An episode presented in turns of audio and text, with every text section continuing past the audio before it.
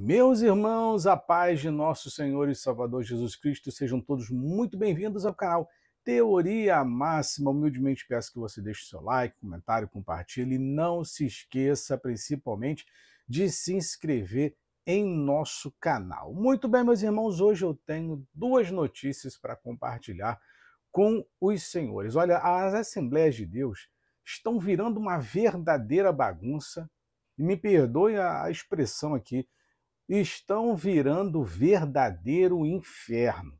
Inclusive, uma das denominações, uma das Assembleias de Deus, já saíram, teve um êxodo de mais de 10 mil membros, e que é o que eu quero comentar com os senhores hoje. E teve uma outra Assembleia de Deus também, onde um pastor foi é, afastado aí de acusado de ter desviado mais de um milhão de reais. Vamos lá, acompanhe comigo essas notícias aqui que são verdadeiro absurdos. Já vamos partir logo para essa primeira, que é com relação ao pastor que desviou aí mais de um milhão, pelo menos foi acusado de ter desviado mais de um milhão de reais. Diz assim: a Assembleia de Deus afasta dirigente acusado de desviar quase um milhão de reais no interior de Alagoas. Uma investigação interna buscará esclarecer a dimensão exata do prejuízo. Olha, aliás, olha quanto essas igrejas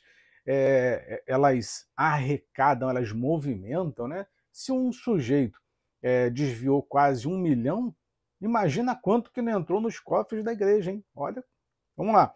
A Igreja Assembleia de Deus, em União dos Palmares, no interior de Alagoas, está abalada após a descoberta de que um dirigente de uma importante congregação estava supostamente desviando dinheiro de dízimos e ofertas. O indivíduo também, tesoureiro do campo da Assembleia de Deus no município, foi imediatamente afastado de suas funções na igreja e rapidamente substituído. O homem, que era uma espécie de protegido do pastor presidente local, teria confessado o crime, admitindo que a prática já durava mais de quatro anos, remontando ao pastor presidente anterior. Nesse período, ele teria adquirido uma chácara e um veículo automático. Ademais, há relatos de que ele estaria praticando agiotagem no município. Seus padrões de vida, inconsistentes com seus salários, despertaram suspeita entre os dirigentes. Um episódio envolvendo uma oferta de valor elevado que não havia sido contabilizado aumentou as desconfianças levando ao confronto que resultou na confissão do dirigente. Um procedimento administrativo disciplinar será aberto pela Assembleia de Deus para investigar a extensão uh, do desvio de fundos ao longo dos anos. Há especulações de que o montante desviado pode superar um milhão de reais. Até o momento, não há informações conclusivas sobre o total desviado e a investigação interna buscará esclarecer a dimensão exata do prejuízo. Até o fechamento desta reportagem, a igreja não havia se manifestado oficialmente sobre o escândalo. A falta de uma declaração pública alimenta as especulações e a preocupação da comunidade que aguarda esclarecimentos e medidas concretas. Olha, um milhão de reais desviado por uma pessoa. Parece dar a sensação de que nós estamos vivendo e remontando a época dos filhos de Eli, né, do sacerdote Eli né, que tomava a gordura é, do povo, o sacrifício do povo e se beneficiava. Uma, uma coisa, é, uma, é um verdadeiro absurdo. Né? Mas aí é que entra a questão. O errado não são eles, o errado somos nós que estamos falando aqui. Bom, vamos, por isso que eu falo para vocês sempre: tomem muito cuidado, investiguem a igreja, procurem saber a igreja que vocês estão frequentando, procurem saber sobre a direção, sobre os irmãos, para que você não fique aí financiando e sustentando é, esse tipo de bandalheira dentro do sistema religioso. Vamos à próxima matéria, que é muito interessante e que fala sobre o êxodo de mais de 10 mil membros de uma Assembleia de Deus. Presidida por Wagner Gabi, entenda como a Assembleia de Deus em Curitiba perdeu mais de 10 mil membros. Inúmeros membros têm deixado a igreja eh, migrando para outros ministérios, enquanto diversos pastores têm optado por iniciar seus próprios ministérios. Esse é o problema, né? É, eles saem de um ministério, aí ali aparecem mais 20, 30, 40 novas igrejas. aí vira uma verdadeira bagunça, vira um verdadeiro inferno. Né? Mas, enfim, vamos lá. A Igreja Evangélica Assembleia de Deus em Curitiba, Paraná, está imersa em uma crescente crise de liderança e administração sob o comando do pastor presidente Wagner Tadeu dos Santos Gabi há 12 anos. A igreja tem experimentado um êxodo substancial de membros e pastores, além de enfrentar acusações de má gestão de recursos. Informações obtidas, inclusive, aqui eu quero deixar os créditos das duas matérias para o site Fuxico Gospel, que, aliás, aliás, o, as redes sociais do, do Fuxico Gospel, uma de suas redes sociais, acho que foi o Instagram, é, ela foi banida. Tá? Não sei se eles vão conseguir recuperar o, o Instagram deles, as redes sociais deles, mas ela foi aí, é, saiu, saiu do ar simplesmente, estão com uma conta é, secundária, reserva, mas é, a gente sabe aí mais, faz as nossas especulações com relação sobre o que deve ter sido isso. Né? Estão mexendo em casa de marimbondo, de vespeiro, de abelha, está dando isso aí. Né? Mas futuramente a gente vai falar um pouco sobre essa situação.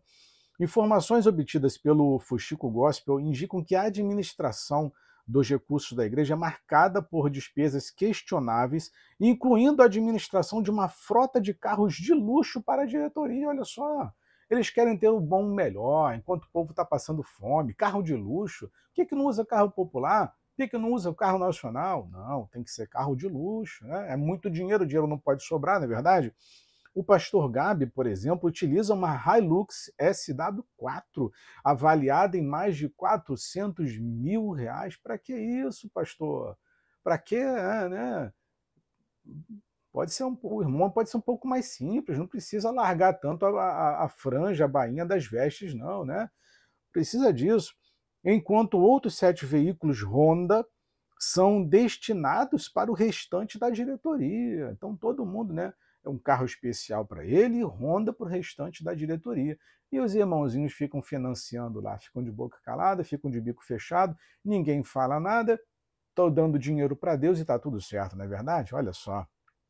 Todos estes veículos são renovados a cada dois anos e têm combustíveis custeados pelas igrejas. E você sustentando a mordomia dessa gente. Como é que pode, cara? E eu estou falando de uma Assembleia de Deus, tá? Estou falando de, de do, do, sistema religioso, não.